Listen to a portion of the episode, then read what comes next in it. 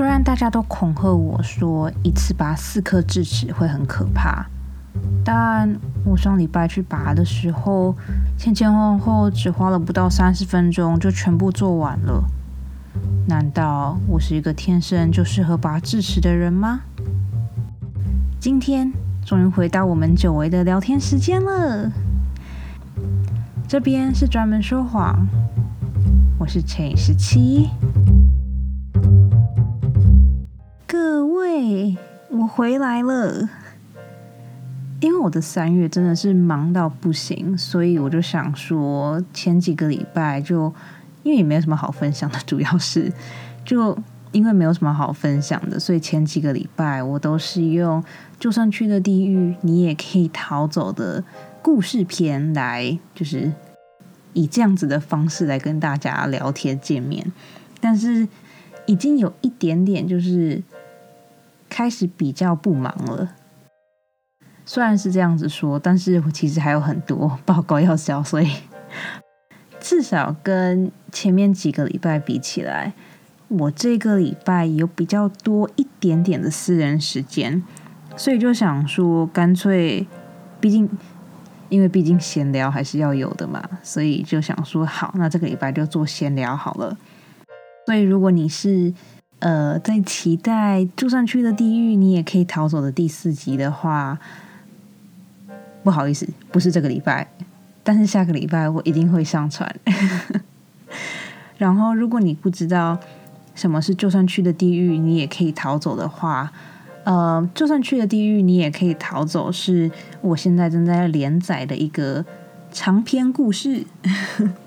故事主要的内容就是分享我大学刚毕业以后找到的第一份工作，然后在那份工作里面发生的事情。这份工作是在台湾发生的，所以我觉得有很多呃在科技业工作的人啊，或者是同时也是在做 PM 工作的人啊，我觉得就是你们应该会有很多感同身受。如果你有兴趣的话，欢迎你去点击我之前的那几集，现在已经连载到第三集了。然后我觉得。我不知道是不是只有我，但是其实我自己后来在听的时候，我觉得这故事的发展真的是太慢了。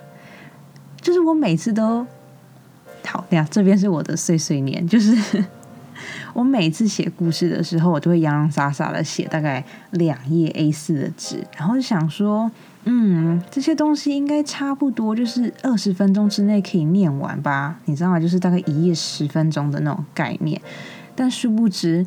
我每次不知道多少废话，就是每次我在录的时候，它就会莫名其妙的变得非常非常的长，然后导致我就是要开始把一些东西全部剪掉，因为我想说，如果一集有一个多小时，那也真的是太长了吧。不光是我剪的时候会很累，我觉得就是听众们在听的时候，应该也会觉得就是哦，好长哦，我现在没有时间听这个，然后就默默的跳过那一集。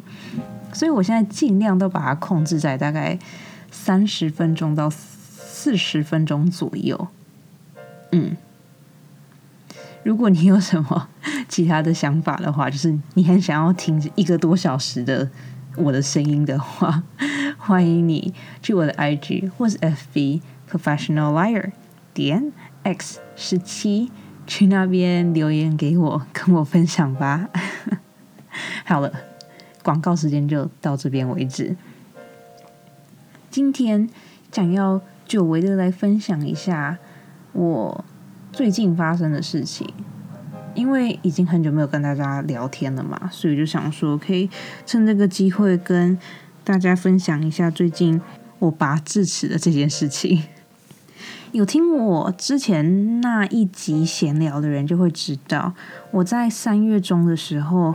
就是终于决定要去拔智齿了，然后不知道是因为是美国还是怎么样，但是我身边的人，就是我身边的美国人，他们都是在美国一次就把四颗智齿拔掉。这件事情对于我的亚洲朋友来说，好像是一件非常非常可怕的事情，因为据我朋友所说，亚洲的医生都会觉得拔智齿是一件很伤身体的事情，所以医生一般都会建议一次最多就是拔两颗就好了，然后分次拔，比较不会对身体造成那么大的伤害。但是我美国的朋友就不一样了，他们每个人都说牙医都说长痛不如短痛，所以就一次把四颗全部拔掉了。这样，那个时候的我其实很犹豫，因为我爸妈一直觉得一次拔四颗智齿非常非常的可怕。然后之前有很多就是那种新闻啊，就说可能就是某某富人一次拔了七颗牙齿，然后就是不幸过世之类的这种可怕的消息，所以我爸妈就觉得一次拔四颗智齿有点太过于激烈，所以那个时候我爸妈就很希望我可以说服我的牙医，就是一次拔两颗就好了，不要那么辛苦，一次拔四颗。我跟了很多的牙医讲了这件事情，然后他们每一个人都有一种就是，哼，你是认真的吗？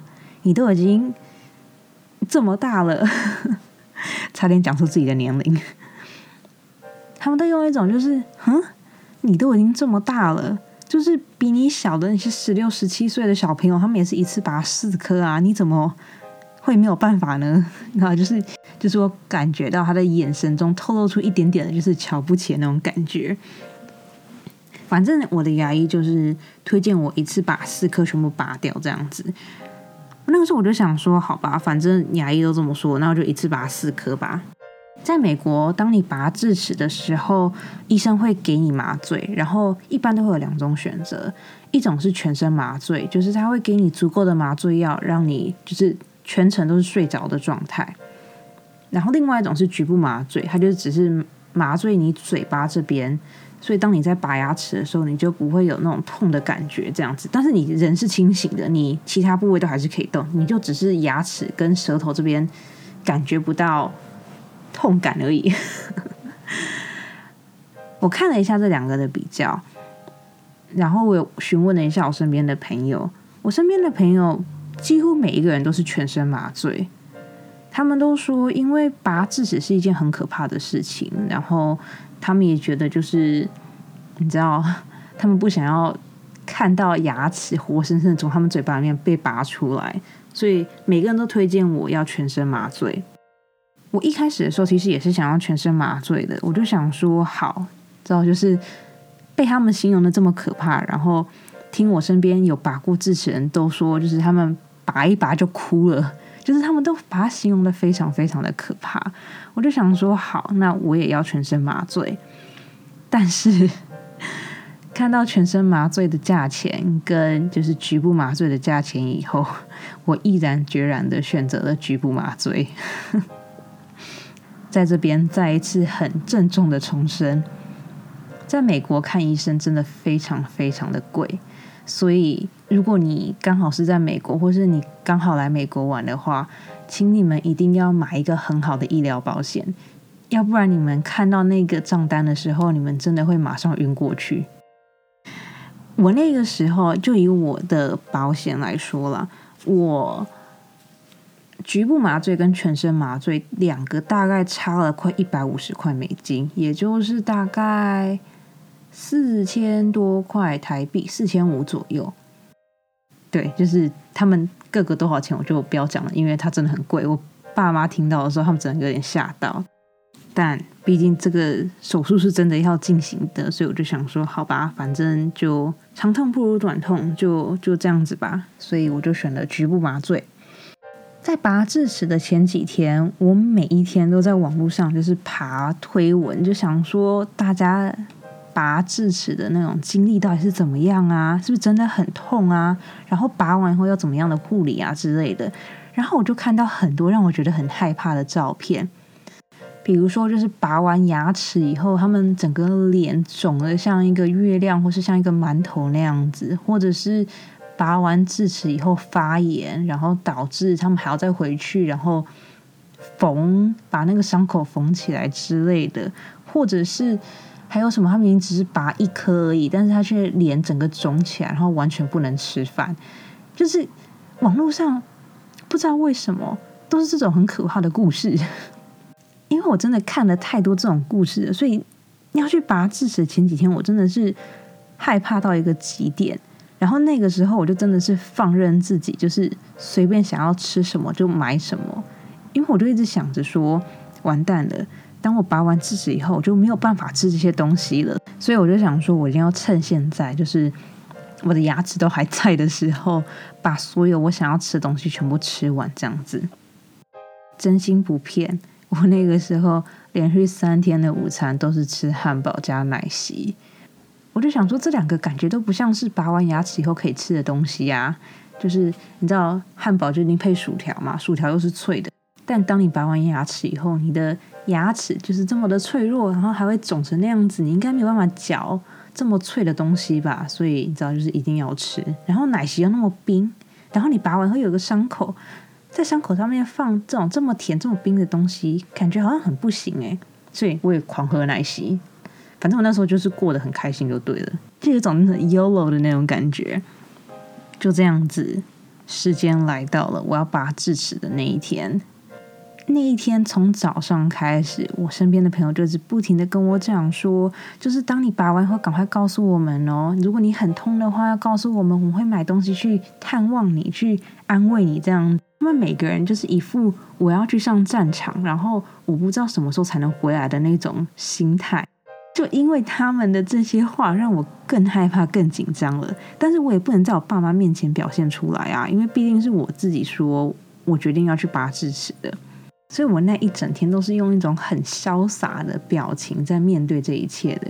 就是我爸载我去那个医院的时候，我爸讲说要不要陪你下去，就是万一你会害怕什么的，我就说不用了啦，反正就只是拔智齿而已。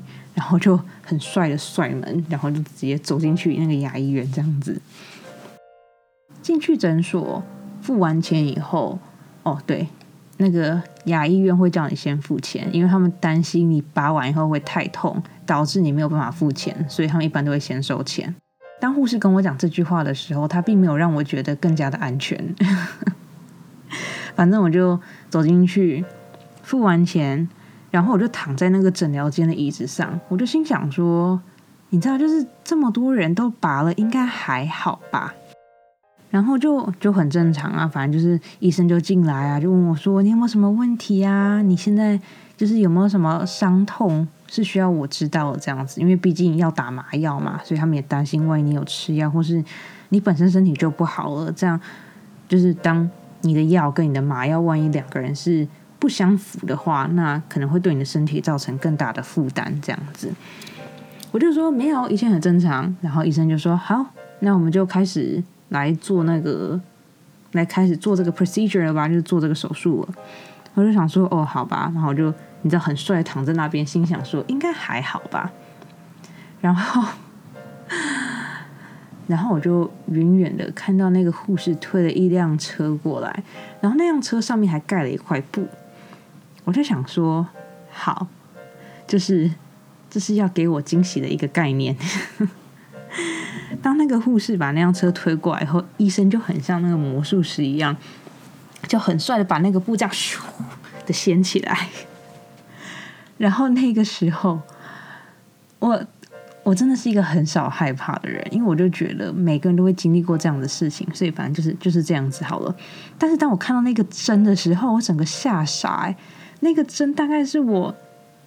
两只手指头那么粗吧，反正就是一个非常非常粗的针，而且它是铁的。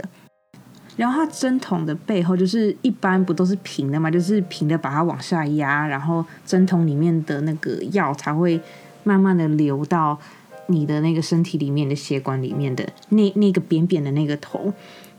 不知道为什么那个医生拿的那个针筒上面是一个圆的，然后我就心想说。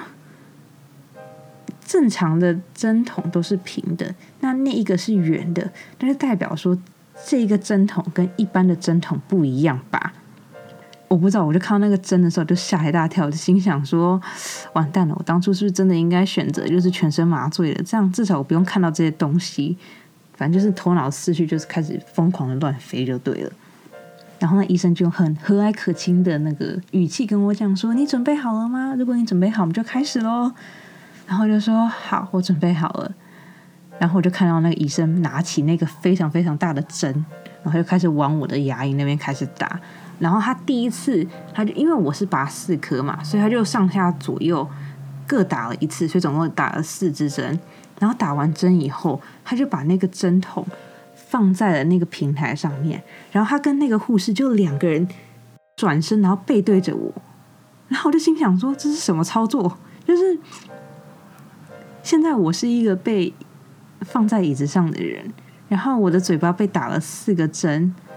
然后里面东西我不知道是什么挖哥的东西，然后我就想说，等等，我刚刚被打了四个针，然后现在医生跟护士两个人都就是突然背对着我，然后一句话都没有说，现在是什么状态？是要等着我变成蜘蛛人吗？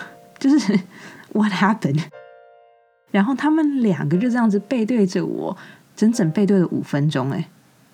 我会知道五分钟，是因为我的正前面刚好有一个时钟，然后就看着那个时钟从一点五分默默变成一点十分，然后从头到尾都心里在想说：等等，这是什么状态？就是我现在应该要做什么吗？就是我完全不知道到底发生什么事情。但是那个房间真的太安静了，然后麻药又开始就是有作用，所以我其实嘴巴不太能闭起来，我脑中就一直浮现那种就是。你知道以前不都有那种，就是当一个人啊，然后去一个他人生地不熟的地方，然后遇到坏人，然后那坏人就把他带回一个仓库，然后在仓库里面拔他的器官之类的。就是我的脑中突然浮现出这样子的故事。反正就这样子过了五分钟，五分钟过后以后，医生跟护士就两个人就转回来，然后医生就用他很和蔼可亲的笑容问我说：“你还好吗？”然后那个时候，因为我嘴巴已经有点麻了，所以我就给他一个就是大拇指一个赞的手势。然后他就说：“OK，好，那我们再继续打哦。”然后我就又被打了四个针，而且不得不说，第二次的针比第一次的针还要粗，非常非常的多。虽然说我那个时候嘴巴已经被打了麻药了，但是我还是可以很清楚的感觉到，就是有东西插进去我的肉的那种感觉。然后那个时候，我就是死命的抓着我手上的那个衣服，我就心想说，然后是一连串的脏话，然后就想说，可恶，我真的应该要选全身麻醉的，就是虽然说差了一百五十块美金，但是至少不要遭这样子罪啊，什么什么之类的。就这样子，我又被打了四支针，现在总共已经被打了八支麻醉药了。然后打完以后，他们两个就又转过去了。然后我就心想说：“完蛋了，我真的要被拔器官了。”但是这一次他们两个没有转过去那么久，就大概转过去一两分钟而，已，就是去看一下、清理一下那个工具而已。然后当他们又转回来的时候，医生又问了我同样的问题，他们就说：“你还好吗？”我就又给他们一个赞的手势。然后他们就说：“好，那接下来这两支针就是会比较痛。”所以你要做好心理准备。那个时候的我就心想：完蛋了，这两支针一定不是一般的针。因为之前我被打那八支针的时候，医生什么话都没有说。但是这两支要特别的提醒，就一定是一定是那种大魔王的那种感觉啊！而且它被留在最后面，一定是从最轻的开始慢慢往上打嘛。果不其然，这两支针真的是，Oh my god！我到现在还没有办法忘记那个感觉。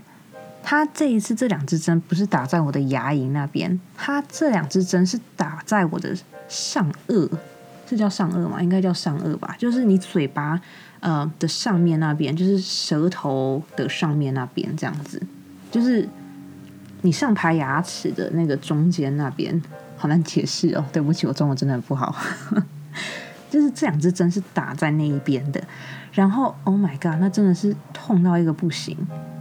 我人生从来没有想过会那么的痛，但是你知道，出于我的面子，身为一个都已经出社会好几年的人，我总不能跟医生讲说：“医生，我不行，马上让我全身麻醉。”我不能讲出这么没有用的话嘛，对不对？反正我就很艰难的让他们两个打完了，然后打完以后，那医生就说：“好，我们现在会出去一下，然后等等再回来。”然后就这样，他们两个就出去了。我就一个人被留在了那间诊疗室里面。这个时候的我，总共被打了十支麻药哦。我被打了十支麻药，然后完全不知道发生了什么事情。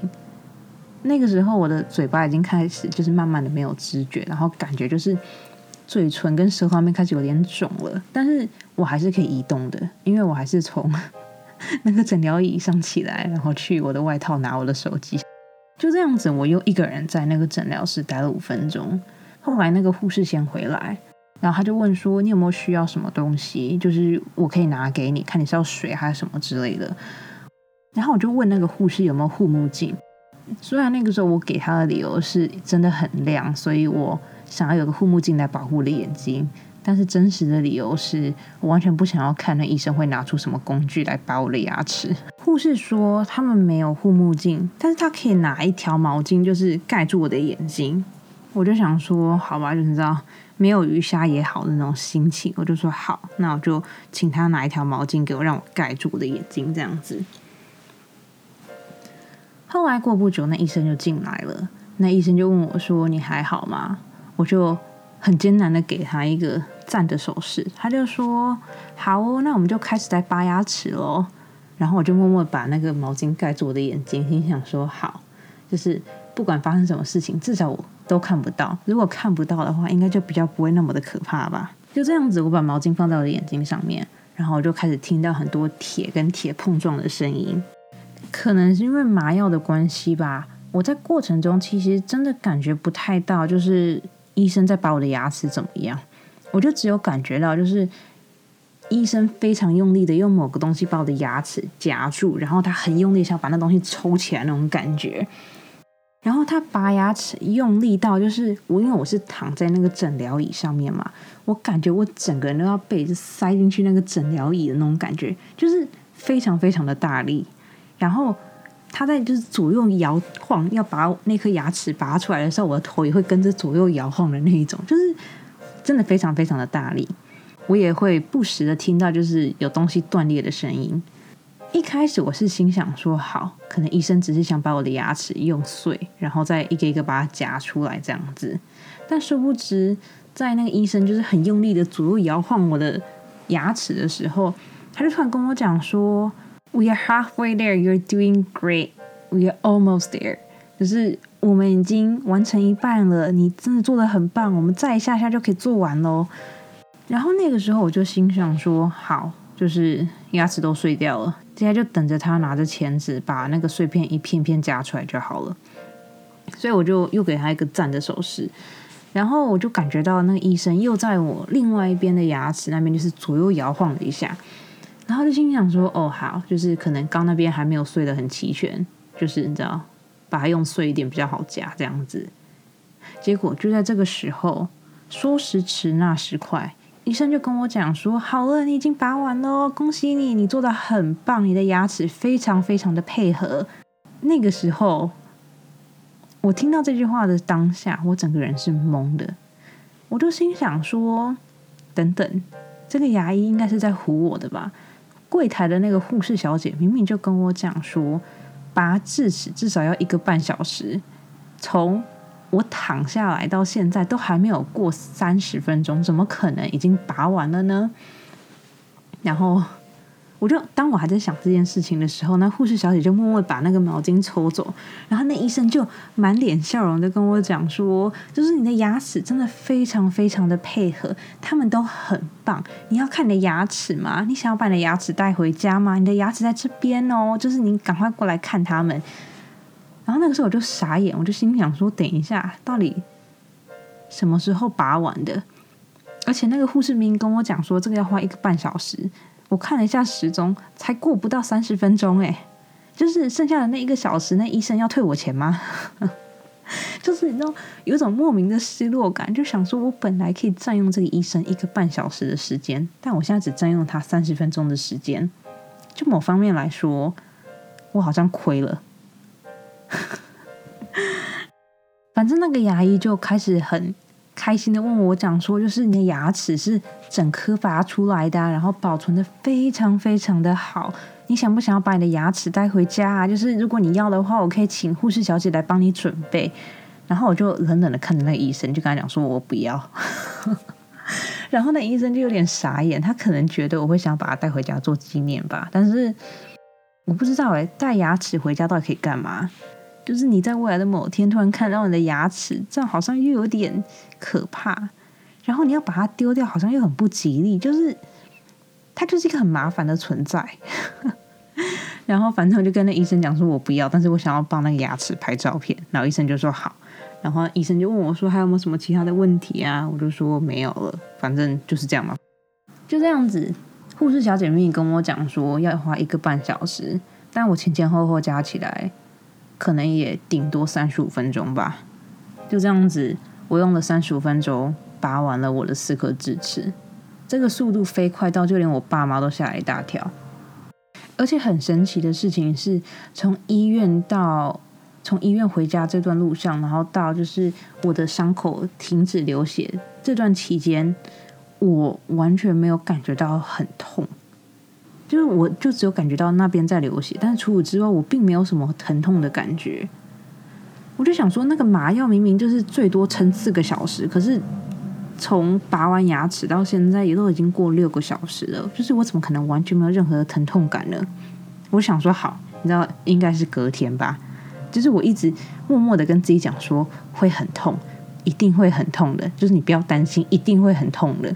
我就一直这样催眠自己，但是就这样子，第一天过去了，第二天过去了，第三天过去了，到今天是我拔完牙齿的第五天，我还是没有感觉到任何的疼痛感。然后我就觉得我好像被骗了。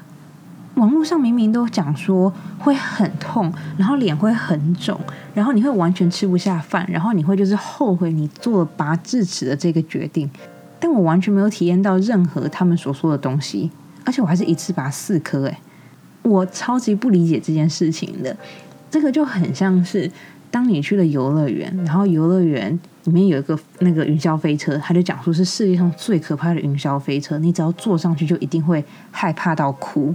然后想说好，我一定会害怕到哭，我一定会害怕到哭。殊不知你去坐那云霄飞车坐了四次，然后下来以后你完全没有感觉到害怕，然后你也没有感觉到想哭的那种冲动，你就只是坐上去，然后就下来，然后就是你知道没有任何这种感觉，这么就是就是像这样子的被欺骗感。我就把这个故事告诉我身边的朋友，然后我身边的朋友一开始不相信，他们觉得我只是在逞强。但他们后来看到我就是这么的完全不在意拔智齿这件事情后，他们就默默的相信了，然后他们就给了我一个适合拔智齿的女人的称号。就是如果有天我要写我的履历表的时候，我就可以把这条写在那个 achievement 那边，就是你知道我得过什么什么奖，我得过什么什么第三名，我得过什么什么什么那季军之类的。然后我就可以在最下面写说，二零二一年最适合拔智齿的女人。对，反正这个就是我拔智齿的故事。我本来以为它会是一个很短的故事，但莫名其妙，我也是录了快三十分钟。我也不是很确定到底发生了什么事情，但是对，就是这样子，这就是我拔智齿的故事。完蛋，这一集真的会长到，就是我完全不知道该怎么剪。而且我命准备两个故事，现在才刚讲完第一个故事，就已经快三十分钟了。我到底要，我到底该如何是好呢？好，反正我拔智齿的故事就是这样子。如果你没有拔过智齿，然后如果你们也跟我一样觉得完全不痛的话，拜托你们去我的 IG 或者 FB 留言给我，让我知道我不是孤单的，好吗？好。然后第二件我想要分享的事情，就是因为我刚前面有讲过嘛，就是我最近身边的朋友就会开始默默的约一些，就是去比较人烟空旷的地方，例如说去爬山啊，或者去超市买东西之类的。这两个行程，因为都是会有很长时间要就是聚集在一起的嘛，所以我们就会聊很多最近发生的事情跟八卦。然后我就发现了一件事情，这件事情是我非常非常不懂的事情，就是我发现好像真的有些人是很容易交到男朋友，然后有些人是真的就是交不到男朋友的。不管是不管你的长相，或是你的工作，或是你的性格，好像有些人就是特别容易交到，然后有些人就是特别不容易交到。然后我很不懂这件事情。我知道这个跟前面智齿的故事有点完全不搭嘎，但是我真的不了解到底为什么会这样子。事情是这样子的，我有两个朋友，然后在我眼中，他们两个真的都是很漂亮的女生。虽然说他们两个走的不是同一个类型，但是在我眼里，他们两个都是漂亮的女生，就都是又都是认真读书啊，然后会努力打扮啊，会认真工作啊，然后也没有什么不良嗜好的，就是还不错的女生这样子。但不知道为什么，就是有一个女生特别容易交到男朋友。从我认识她到现在，她的男朋友真的几乎没有断过。而且很多时候，就算她不想要交男朋友，她的身边还是会就是疯狂的有追求者出现。反观另外一个女生，她是母胎单身到现在，然后她也很努力的想要去认识人，但不知道为什么，她就是找不到那一个让她心动或者是为她心动的人。那我就觉得很不解。因为他们两个明明都是这么优秀的人，成长背景也一样，然后去的学校也差不多，然后现在两个都是在医疗界工作，就是 why 我不懂这件事情。然后我就把这件事情跟我身边的人讨论了，我们两个得出来的结果就是，有些人真的是天生带桃花，而且这个桃花是你不管怎么样求都求不到的。得到这个结论以后。我非常非常的不解，就是在我眼里，这个不是一个合理的解释。所以今天在节目的最后，很莫名其妙突然要结束这一集，因为真的太长了。我就是很想要听大家的意见，就是你们觉得有些人真的是命中自带桃花吗？如果是，如果真的是命中自带桃花的话，他们到底有什么样的特征呢？就是我好想要知道，好想要学习他们的小技巧哦。虽然说现在的我不需要，但是我还是很想要知道这两个人的差别到底在哪里。因为身为一个他们十几年的好友，我完全不懂，就是我完全不知道他们两个的差别到底在哪里。对我，我不是很确定。所以如果你们有什么样的想法的话，拜托你们跟我分享。因为我实在接受不了有些人就是命带桃花这件事情，我觉得这件事情真的是太不科学了。我想要就是有一点科学根据的说法来解释这一切。我觉得今天真的讲太长了，我真的没有想到那个智齿的故事可以讲那么长。我本来以为今天这一集大概二十分钟就算很长了，但殊不知莫名其妙又废话了这么多。好啦，嗯。对莫名其妙的三月又快要结束了。虽然说我完全不知道二零二一年到现在到底发生了什么事情，但在不知不觉中，二零二一年的第一个 quarter 就是二零二一年的第一季也要结束了。现在往回看，你们这一季有发生什么特别的事情吗？有什么事情是你很想要很想要跟我分享的呢？如果有的话。欢迎你去我的 IG 或是 FB Professional Liar 点 X 十七，去那边跟我分享吧。如果你真的很懒得把我的就是那么长的那个账号打进去的话，也欢迎你去那个资讯栏那边去点连接。然后，如果你现在是用 Mixer Box 在听这一集的话，也欢迎你去下面的那个留言区。留言，然后跟我分享你的感想哦。好啦，今天就讲到这边吧。虽然说我这个礼拜有点想要分享我现在的歌单，但还没有时间把它们整理好，所以歌单就留到下一集吧。我最近都在听英文歌，所以这一次的歌单会是英文的。我发现我。从以前到现在，我的歌单好像都是不是中文的，就是日文的，就很不符合我人在美国的这个人设。虽然说我人在美国不是一个人设，但是就是之前就会有人问说：“你明明是在美国住，然后在美国工作，你怎么好像全部都很亚洲啊？”我就想说。全部都很亚洲不好吗？就是每个人都有每个人的个性，每个人都每个人的兴趣啊，就是没有必要因为你在某一个国家而把自己死命的变成那个国家的人。我是这样子觉得啦。好啦，那我们今天就讲到这边吧。这边是专门说谎，我是乘以十七，我们下礼拜见喽，晚安。